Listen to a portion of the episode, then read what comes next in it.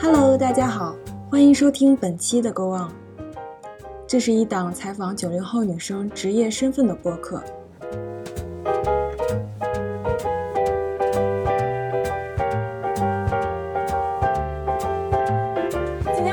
到深圳，跟我大学一个非常好的朋友纯子做一个采访。她从大学的时候就自己做很多兼职，然后现在呢又是深圳珠宝界的一姐。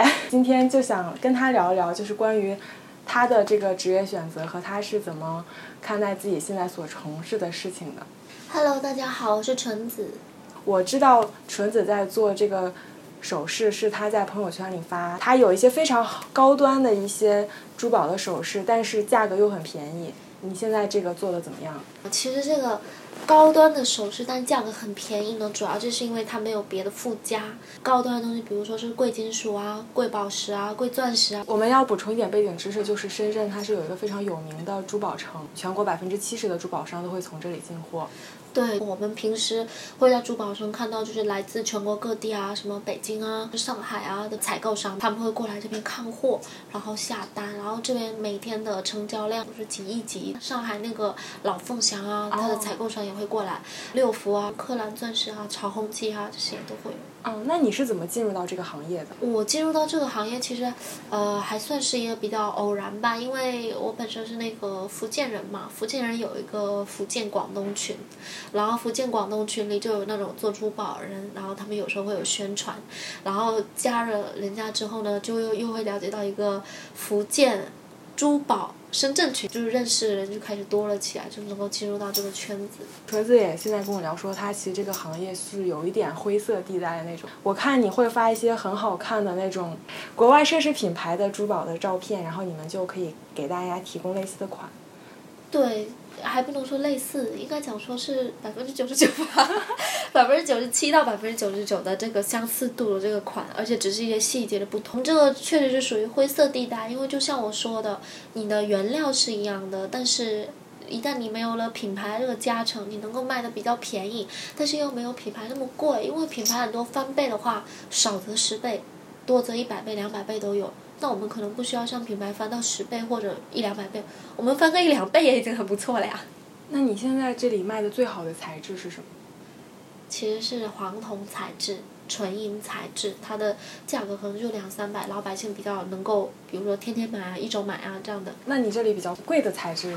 其实钻石都不算是什么很贵的材质，虽然大家觉得贵，其实贵的比较材质是像那种呃高级宝石，还有高级钻石，就那种很好钻石，彩钻啊、粉钻啊、蓝钻，高级的祖母绿、高级的红宝石，这个比较贵。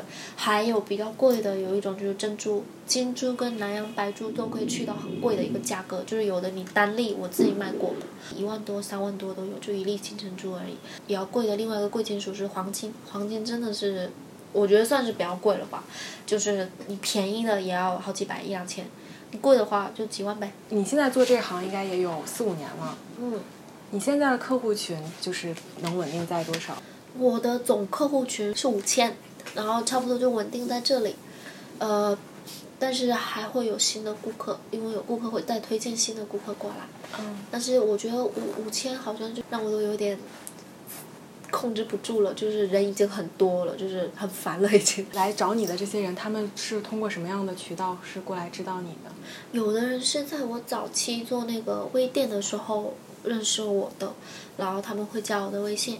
有的人就是通过这笔早期积累过后呢，他们觉得我的做的东西还不错，所以他们会继而推荐一些别的人，然后认识过来。像这种推荐二次推荐这个顾客还蛮多，我算了一下，这种二次推荐的顾客都有一千五百个。因为我平时有做一些统计嘛。其实纯子大学学的是金融专业，对我我们在刚毕业的时候见过一次面，当时他还在应该是初初步的阶段，就是我知道他这一路走得非常艰辛。那你就是因为对于我们而言来说，就是深圳珠宝圈这是一个非常遥远，感觉里面人鱼龙混杂的感觉。你是怎么就是找到自己的一个方向，就掌握了自己这样一个地盘了？啊，这一路的话，确实来说的话，的确是挺不容易的。我觉得你要进入珠宝的话，有个东西，比如说你去拿货的时候，可能别人给你不好的东西，或者说给你很高的价格，你可能自己都会不懂，就被别人宰，你知道吧？但我觉得这个其实是避免不了的。初期我当然有过这样的阶段。你被宰多了总知道了吧？就是我会自己进行学习，然后自己进行对比，而且我有去报了一个珠宝的鉴定师的一个考试，在那个考试的准备岗过程当中呢，也会学到很多的这方面的知识。那么你拿货就会心里比较有数，知道说啊这个东西大概在什么价位，然后这个东西怎么样，然后就可以不用只是听别人说，有自己的判断。你有了这方面知识之后，你要怎么知道去哪里拿货了，对吧？你拿货要是拿错地方的话，你可能会价格会贵啊。所以选选。很好一个源头，这是很重要的。那我觉得比较难的地方也在于这里，因为这个这个源头呢，大家一般不会轻易的告诉你。你去问别人，他真的会跟你说吗？他不会的，这是他发财的地方。我后来是在我们那个福建老乡群里，就是有通过跟一个人进行合伙的方式，来获取到了他的这些的资源。你可能知道了某一个地方或者某一个人，他的货源是一手，他可能给你最便宜的价格。可是你只是拿一两件，难道别人就要给你最便宜的价格吗？没有。所以最重要的是，还是你要有自己的一个客户群里，有自己的一个客户量。你这个量有了之后呢？你这条路就会开得很顺啊！那你最基础的客户群你是怎么开辟的呢？因为像我们现在。很多人做淘宝商城或者给公司做商城都会面临这样一个问题。我一开始走的其实不是很顺，一开始走的是那个翡翠路线嘛。然后翡翠大家也知道它的价格其实是比较高，而且懂的人又少，而且目标群体又少。我一开始定位这个群体其实是定位错了。后面呢，在卖翡翠这个过程当中，我认识另外一个对翡翠很喜欢的一个女生。这个女生除了喜欢翡翠之外呢，她还做别的，就是黄金。然后在跟她了解之下，我才慢慢的发现说，哦，黄金这个东西比较容易吸引。客流，中国人历来有这个黄金崇拜。虽然说黄金赚不了钱，但是黄金是积累客户一个很好的做法。你会很好的把握客户的消费需求，找到他们。最需要的一个东西是什么？通过改变你的主打款。对，还有一个就是你做了黄金之后，就会有一些引流款嘛，比如说会有一些什么幺九九啊、二九九啊这种很便宜的引流款。先通过便宜的基础引流款把大家吸吸引过来，然后买了这次他满意了之后呢，他慢慢的就会开始接受你别的东西。就是你的信任是从便宜的东西开始慢慢积累起来的。像我们要买这些珠宝，可能最关心的问题就是怎么去辨别它的真假。你能不能给我们分享一个鉴别的方法？我觉得这个的话，普通消费者是学不来的。我觉得这种肉眼鉴定的话，大家就不要想了，你们真的鉴定不来的。那怎么办呢？第一就是通过证书。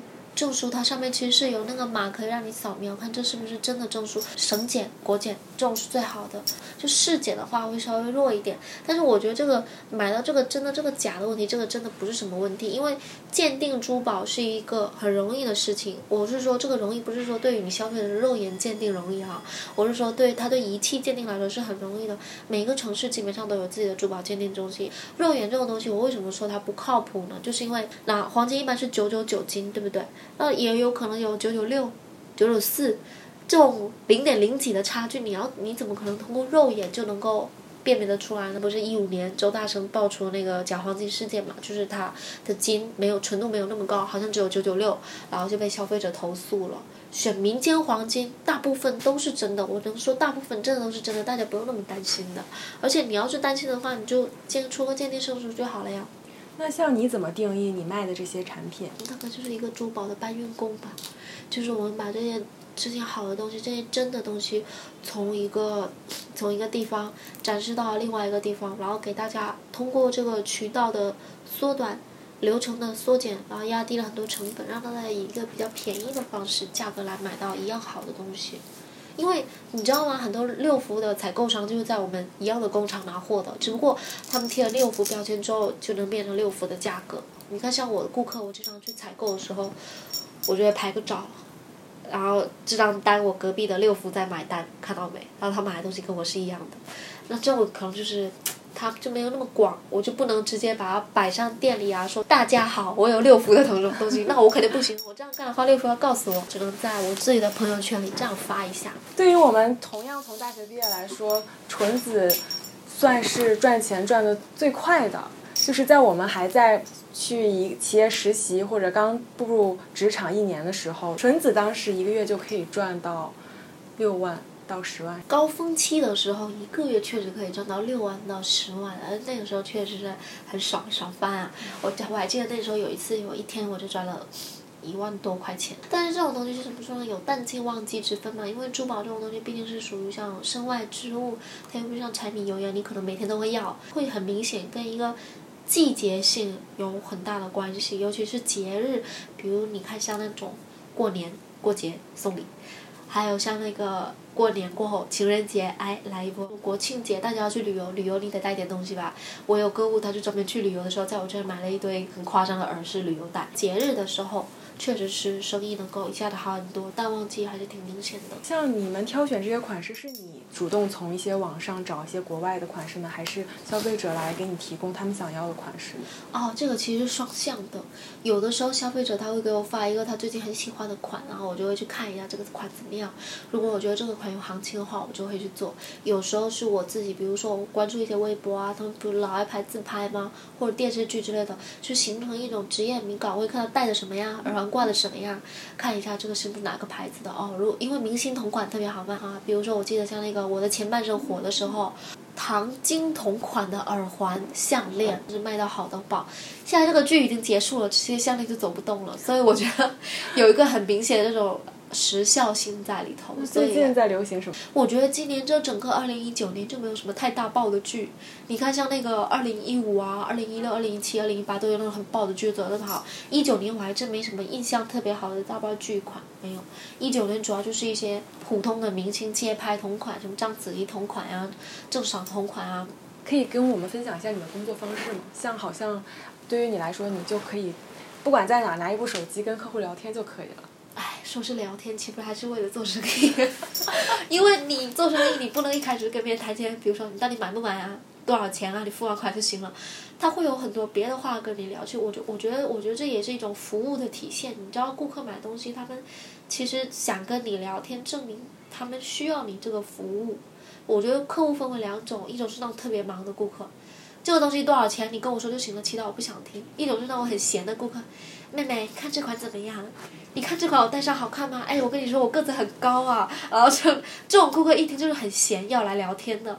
那你要不要跟他聊呢？你当然还是得跟他聊吧。你不理他，然后客户很不开心，哼，牌子那么大，我给你拉黑。这种顾客也有，但是你不能一天到晚跟别人聊啊，你要干活呀。你一天跟着这手机的话，其实也很累啊。所以我后面我就直接在我的名字后面打了一个 tag，我上面就写说，工作时间。中午十二点到晚上九点钟，所以比如说可能其他时间他们也会给我发，但我就不会回，我就故意集中在这段时间回，让我的顾客养成一种习惯，哎，妹妹不是什么时候都打扰，妹妹不是什么时候都在，就这段时间，这个怎么聊也是有一定的一个战术在里头的，我觉得这方面我算是比较的得心应手。你这个行业会有一个很难的是，因为你们单价都比较高，所以大家一下子买珠宝花那么多钱。要很信任你，才能通过微信这种没有面对面的方式来跟你进行交易。对对，但我也觉得很奇怪，为什么我的顾客那么信任我呢？他们老板一两万打给我，他们自己都不担心。因为你真的是一个很容易让人信服的人。我在大学认识陈子的时候，他就已经在做很多兼职了。他当时我记得他在做一款通讯的软件，好像叫飞讯还是飞信。有点忘记了。他聊起他的产品，你会感觉到他很喜欢他的产品，他很了解他的产品。正因为他的了解，你会很相信他，他是，他是自己觉得这个产品 OK 的，他才会推荐给。我的顾客群体里呢，其实很多还真的属于那种大学教授，他们就是说非常的信任我。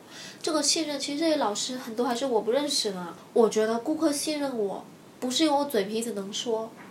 而是我能把它说得明白，我不我并不是夸张的想说这个东西有多好有多好，我会客观跟大家分析这个东西是好在哪里，不好在哪里，价格是在什么样的一个层次，到底划不划算，或者说根据你的这个预算它到底合不合适，还还有根据你的需求它合不合适，我能够很快的把它分析出来，我觉得这也算是一种商业分析的一个表现，能够让你不是那么机械的去跟顾客推荐这个东西，就是那种强推的感觉，一方面就是你要懂得分析。它的商业属性跟这个客户的匹配度，另外一方面就是你要真的把这个好东西拿出去，因为你要知道，好的东西不是只有你夸。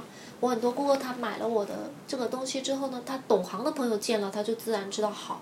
我发现你是不不仅了解这个产品，不仅了解怎么鉴别它，你还了解整个市场的行情。像我之前写详情页，其实逻辑是一样的。就一篇真正好的广告软文，它就是要这样，从切入痛点到对比。到那个行情分析，就每一个层次都会顾及到。还有一些啊，佩戴方式啊，使用啊，人群啊，你要有适当的一个分析嘛。只要你这方面的分析能够到位，我觉得卖东西还是相当容易的一件事情。反正起码对我来说不是。我今天见你的时候，也听你跟我讲说，你现在生意就是进入到了淡季，是受到中美贸易战的影响吗？也不能说淡季，应该说是一个瓶颈期，就是好像有点。止步不前，我自己感觉还是有受到这个中美贸易战的影响。这个影响主要就是因为老老百姓他们的 expenditure 就是可支配的支出少了，因为大家可能赚的少了，那么你扣除掉生活基本之后，用来这些买这些奢侈品啊、身外之物的钱就少了。那其中的知识版权的保护对这个会有影响吗？有，今年的工商局打。特别严，现在对这个产权保护特别严格。我们之前一直都是在做那种高仿嘛，就导致很多工厂做不下去，因此很多人他们就会另谋出路，注册自己的品牌。但是你注册自己的品牌呢，你没有长时间的去建设这个品牌的形象，也不一定能销量好到哪里去。国内的消费者就大众而言，审美是非常有限的。甚至可以用贫乏来形容。对，大家喜欢的款式都很单一，而且就是随波逐流感特别强。审美它其实是要求你要有一定的文化底蕴的呀，它不是说你有钱这个东西你觉得好看就行了的。我曾经也想过要怎么提升大家的审美水平，告诉大家这个东西不好看，你别买啦，你还是买这个吧，这个好看多了。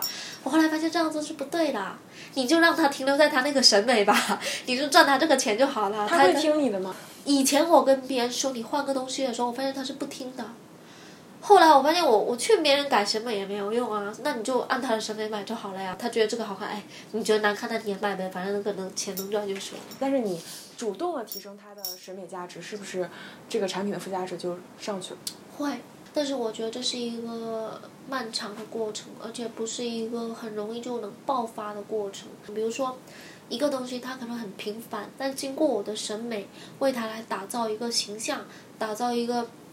产品背后的故事文化，多增加它这些来价值，想要增加它的销量。好，我觉得远远没有牌子的号召力强，就是因为现在大众普遍还是停留在那种，就是你要它审美上去吧，也能上去，但是他又会觉得说美就美吧，我为什么要多花那么多钱？就会有这种感觉，你知道吗？但是如果是品牌的话，他还真愿意多花那么多钱哦。所以我觉得人们的这个呃。虚荣心的要求其实是在审美要求之上。你说这句话特别对，确实是。嗯，对，所以其实就是我们靠什么赚钱？我们其实就是靠大家虚荣心赚钱。所以如果你有审美，有你的自己的这个文化打造，但是你没有自己的品牌树立的话，你的价格跟不上来。你的价格跟不上来的话，你利润跟不上来。你利润跟不上来的话，你就没有动力，或者说你就没有那个资本。去继续把这个文化或者审美加强，这是一个循环。但可能也是你目标客群更替的一个关系，因为总是会有一些高审美、高素质的一些客群。对，但是这也是小众，你知道吗？小众的钱是很难赚的，大众的钱才是好赚的，你知道吗？钱的快感还是来的 很让人开心啊！我们现在那里流行一种什么，你知道吗？打造爆款，大家其实并不在乎这个东西，我要它多美，但是我要它爆。因为只要它爆了，我就能赚钱。至于它好不好看，管你呢。不是那种长久的去赚钱。对，没，不是那种百家争鸣的感觉，就是大家都一个头挤进去。哦，这个好像爆了，我要赶紧做，我要赶紧赚这个钱，我要赶紧瓜分这个市场，因为过了这个风头就没有了。我觉得就是一个生意人的角度吧，就是生意人就是赚钱。那你对你未来事业的转型有什么想法吗？我未来其实就是想转型到那种有自己的品牌。然后塑造自己的品牌文化，然后塑造自己的审美，然后塑造自己的这个产品出来。就是我自己也知道这是非常艰辛啊，因为你看好多品牌，他们其实都是百年品牌，对不对？人家那种百年的文化号召力是比你这种强多了。如果你一个牌子不是百年品牌，no problem，没有关系。你要有明星效应啊，不就是吗？何方这个牌子可能塑造起来还不到十年吧，就几年。你最近也在申请国外的研究生，是不是对你？想要以后做珠宝设计这方面有一些帮助？我申请的其实是属于商业分析的，就是我觉得如果以后想要把企业做大的话，我需要一点商业分析的知识，起码是比较系统的，知道该怎么做。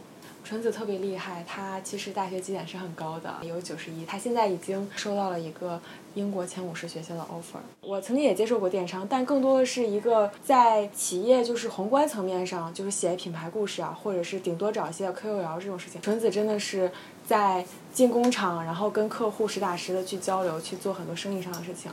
就是你是怎么有这么强烈的这种做事业的欲望，或者是赚钱的欲望？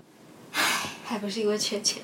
我在我在大学的时候，其实说实话，我觉得我大学还是过得蛮累的，因为我一方面要赚钱，一方面还要学习，还要保持一个很高的一个成绩。大一的时候就开始赚钱了，一开始的时候我是去那种鸽子铺兼职打工，一小时可能就两块钱。对，我想起来了，我还去过你的那个鸽子铺呢。开始的时候我是先去给别人打工嘛，然后别给别人打工，你收银台你就只会知道什么东西好卖，你可能自己就会有一种哎，我要不要自己赚的一个这样一个想法，然后我就开始慢慢的自己尝尝试做。我在大学的时候做格子，就基本上可以每个月有五六千的这个收入。那我的生活费是从大学开始就不用跟父母要了。但是我并不效，我并不鼓励大家效仿我这么做，因为我我得告诉你，这是一件很费体力的事情。你可能为了忙你的小生意而耽误了你的学习，可是你的学习才是最重要的，因为你大学的成绩是改不了。假如你未来要申请研究生的话。国外研究生哈，你大学成绩不好，你就出不去了。我现在很庆幸，我过了这么多年还能出去的一个很重要原因，就是因为我大学的成绩单足够漂亮，就是很多那种九十九、一百分。如果你大学不是很缺钱的话，请你不要自己做生意。如果你很缺钱的话，那你就要很刻苦的去兼职，同时你要付出比别人更多的努力去把你的学习成绩给搞好。我记得我毕业的年级排名是。第三，我们年级里有二百五十二个人，超厉害，就还还可以。但是其实我知道，如果我没有兼职的话，我应该可以做得更好。我在大学每次见纯子的时候，她都是匆匆忙忙的样子。其中有一件事情我记得特别清楚，就是因为我们学校的宿舍离。教学楼很远，然后是需要坐电瓶车从宿舍到教学楼的。然后有一次呢，马上就要上课了，就两点上课，马上就要迟到了。然后纯子掂着他的包，匆匆忙忙的上了一辆电瓶车。他坐到电瓶车的第一排的最左边，但这时候他感觉电瓶车一片寂静，所有人都在看他。后来他才发现他坐到了司机的位置上。对，那个事情很尴尬。我当时坐上去的时候，我还跟我朋友说：“怎么还不开呀？司机去哪儿了？” 然后后来我就发现，怎么全车人都在看着我。后来我就抱着司机在我旁边叉着腰，一脸耐不耐烦的看着我。你坐了我的位置，我怎么开？那个就是就是那种搞笑事特别多嘛。主要是主要还是时间太赶了，你知道吗？很多人午睡要半个小时、一个小时，我的午睡时间从来是七分钟。比如说兼职到点了，我就匆匆忙忙又赶过去电瓶车啊什么的，就。还是很辛苦，我我觉得，我觉得大家如果不是大学很缺钱的话，千万不要坚持。你为什么会觉得你很缺钱呢？因为我是单亲家庭嘛，然后我们家的收入在那个时候其实不算很高，我妈还要把钱给我弟弟，就是他读书，然后我的话就想尽量让家里就不要为我多负担，所以我就自己开始尝试要去赚钱啊什么的。而且我们大学的课业对我来说，我觉得还行，就是很多同学我看他们复习了很久。但是我好像不用那么久，就是我觉得，我觉得可能原因就是因为我上课的效率可能稍微高一点。当你比如说你你想做到一件事情，然后你可能这个其他的事情也会因为去做这件事情都效率都提高了。但是其实我还是觉得我大学不够努力，就是还是花了很多时间自己对自己要求好高。对，我可能我都我对自己要求好高。你要像我现在的话，我可能就会觉得说，哎，怎么没有把长期呃跑步坚持下来啊什么的？我唯一坚持下来的，还真就是坚持赚钱了，因为这是我的那个生活收入那个来来源啊。像我们校园是经商氛围很浓的校园，这是我在广东一个很深的感触，就是大家好像都是在以企业为重，在以做生意为重，就像你的老家。福建，对啊，大家也是以做生意为重，这种文化是不是会很深的影响到你们？广东跟福建这两个省，都是那种很流行做生意赚钱的那种省。比如说广东同学的父母，哎，家里开厂的，做生意的，个体户的。可是如果你问到北方同学父母干啥的，哎，公务员。老师、医生，包括江苏那边，就浙江那边做生意开厂的的也也多，对不对？但是你会发现一件事，就是像那种民营经济发达的地方，GDP 都不错。因为它它是属于一个整个省的一个氛围，就每个人都努力在在赚钱这种氛围。可能北方同学是因为没有跟一个特别发达的一个地区靠近，所以没有这么大的一种冲击力。如果你是像比如说像福建这样靠近台湾，被台湾的经济冲击；像广东这样靠近香港跟澳门，被两港澳两地区经济冲击，有了这种直接的冲击，你会有一种想法：跟我们离那么近，别人那么有钱，我们怎么能那么穷？感觉是那种听别人说哦，我一个朋友特别有钱。不是这种感觉，而是我身边的人，他们就真实有钱。特别当你家族的人，有人去到了香港，有人去到了台湾发了家之后，你这种冲击力是很强的。那像你们家乡的那些人，他们都是这样在拼命的赚钱吗？赚到老哎，你知道吗？拼命赚钱，我就不骗你，什么赚钱就干什么。这这年头流行啥，他们就是做啥；下一下一个阶段流行啥，他们就做啥。早年。福建不流行偷渡吗？偷渡赚钱啊！因为那个时候九十年代，你去澳洲偷渡到澳洲，一个月有一万块人民币耶！你知道九十年代一万块意味着啥吗？我就告诉你，九十年代深圳一套房才四万块钱，你想想那时候的一万块是什么概念？告诉你，一万块钱在那时候是可以盖一套房的，农村中。而且福建人他们的宗亲观念特别强，他们会有一种我豁出去了，就算我被抓，就算我出了什么事情。我这个钱已经寄给你们了，我的老小已经都安顿好了，我可以 死而无憾了。这种这种就是这种牺牲的这种观念啊，也也特别强。对，而且是赚钱是为了给自己家族的后代，让他们去来生活的。而且福建跟广东这两个地区的特点都是孩子多，生的多，负担又很重，所以大家就是自然而然就是很有那种。去压力去赚钱，我觉得你好像就休息很少，就不像我的朋友圈经常有朋友晒他们去旅游啊干嘛的，像你似乎都一直都在工作。我们这种自由职业就是一直都在工作呀，因为你知道随时随地有顾客找你，只不过我们的工作可能偏向于那种脑力劳动，对吧？就是分析顾客的话什么意思，然后怎么去把这个东西卖出去。那比如说，你觉得人生的意义就是这样在赚钱中获得快乐吗？我得说，赚钱获得快乐是人生的初级意义，它是你的生存需求。假如你连这个赚钱能力都没有的话，其他东西的快乐会因为这个赚不了钱而变得很有挫败感。你知道什么快乐才是真的快乐吗？就是我获得了精神的满足，我又有经济上的满足，那你就是真快乐。